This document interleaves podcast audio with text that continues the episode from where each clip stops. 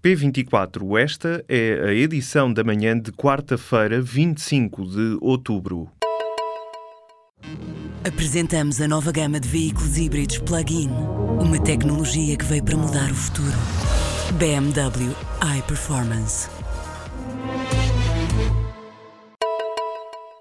O Presidente do Supremo Tribunal de Justiça pediu nesta terça-feira aos juízes prudência em relação à linguagem que usam e à forma como fundamentam as suas sentenças. Henrique Gaspar pediu prudência sem referir o polémico caso do acórdão dos juízes do Tribunal da Relação do Porto, que desculpabiliza a violência doméstica contra as mulheres em caso de adultério. Entretanto, nesta quarta-feira soube-se que mais de 5 mil pessoas assinaram uma petição que apela à tomada de posição do Conselho Superior de Magistratura e do Provedor de Justiça sobre a argumentação do juiz da Relação do Porto. Portugal apresenta a maior taxa de congestão da União Europeia de processos cíveis relacionados com cobranças de dívidas. Era assim em 2015, mas é tendência desde 2008. Apenas 2014 foi exceção. Este indicador permite traduzir a relação entre o número de processos pendentes no início de um ano e o número de processos findos durante esse mesmo ano. Os dados compilados pelo Pordata mostram que o país apresentava em 2015, o último ano com dados conhecidos, uma taxa de congestão de 214%.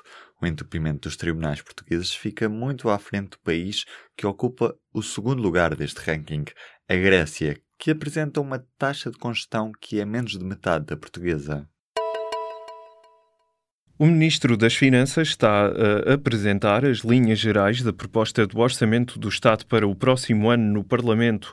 As alterações previstas no IRS, nos escalões e no regime simplificado e as cativações de despesa devem marcar o debate na Comissão de Orçamento e Finanças. Na abertura da discussão, Mário Centeno explicou aos deputados que o Orçamento do Estado é uma garantia do rigor e compromisso do Governo com os portugueses. Com o atual governo, os bancos iniciaram um processo de reforço das suas posições de capital e de alargamento da base de investidores à escala global.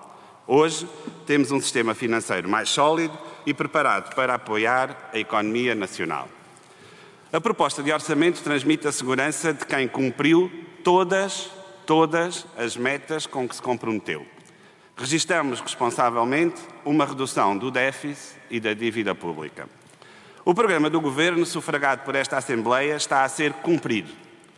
É esta garantia de compromisso e de rigor que continuaremos a transmitir aos portugueses até ao final da legislatura. Centeno criticou ainda a ideologia da anterior legislatura. Durante o debate que está ainda a decorrer, o PSD, pela voz de António Leitão Amar, criticou o aumento dos impostos indiretos. Michael Bloomberg não consegue entender o voto dos britânicos a favor do Brexit. Para o magnata norte-americano dos mídia e antigo mayor de Nova York, esta é a ideia mais estúpida que algum país já teve. Num discurso em Boston, Bloomberg critica o facto de os britânicos se terem deixado convencer com os argumentos invocados do lado da campanha pela saída da União Europeia. O empresário e investidor vai mais longe, considera que o Reino Unido vai atravessar muitas dificuldades no futuro por causa da deslocalização das indústrias, perda de investimentos e fuga de cérebros. Até 2019, o parque eólico flutuante que o consórcio liderado pela EDP quer instalar ao largo de Viana do Castelo tem de estar ligado e a produzir energia de fonte renovável. Mas os acionistas do projeto Windfloat Atlantic, que incluem a EDP, a Repsol e a Trust Energy, estão preocupados com o deslizar dos prazos. O Estado ainda não definiu como vai financiar cerca de 48 milhões de euros adicionais. Desde o ano passado, este valor tornou-se necessário para pagar o cabo cabo submarino de ligação do parque eólico de 27 megawatts à rede elétrica. A 12 de outubro, os promotores do projeto enviaram à REN uma carta a questionar o andamento deste dossiê. O processo de adjudicação da linha submarina tem de estar concluído nas próximas duas semanas. O risco de falhar o prazo é de o projeto perder os fundos comunitários de 30 milhões de euros, atribuídos em 2012 pelo programa NER 300. A EDP vai recuperar 10 milhões de euros que gastou em Espanha nos descontos da tarifa social a consumidores vulneráveis. Na sequência das decisões do Tribunal Supremo, a EDP vai ser ressarcida em cerca de 10 milhões de euros pelos custos com a tarifa social de eletricidade em Espanha. A expectativa da EDP é que as devoluções não se fixem só por aí.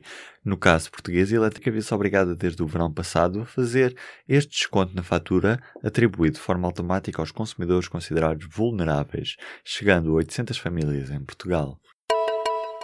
O fim dos carros a gasóleo vai trazer benefícios para a saúde das cidades, dizem os especialistas na área ouvidos pela agência Lusa. Mas dizem os mesmos especialistas que só vai haver ganhos em termos de alterações climáticas se o mundo se virar para as energias renováveis de vez.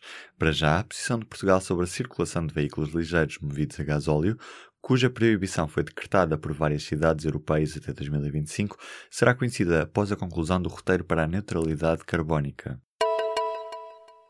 A Câmara dos Representantes dos Estados Unidos aprovou nesta terça-feira um projeto de lei para reforçar as sanções contra a Coreia do Norte pelo programa nuclear e cortar os vínculos de Pyongyang com o sistema financeiro global.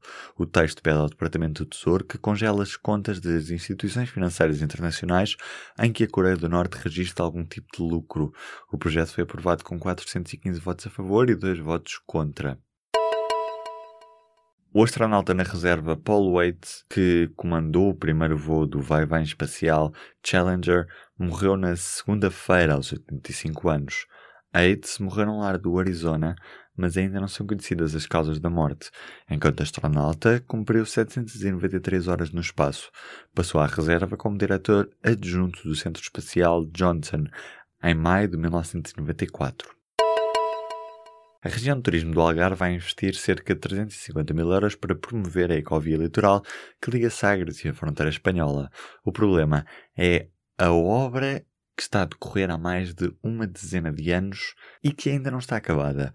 O objetivo é promover o turismo ambiental, de forma a dar a conhecer a região a quem gosta de pedalar, mas nas atuais circunstâncias há sérios riscos de atropelamento, isto porque os ciclistas são empurrados para a Estrada Nacional 125, que está a ser requalificada para vir a ser uma via urbana, mas sem que haja espaço para circular de bicicleta.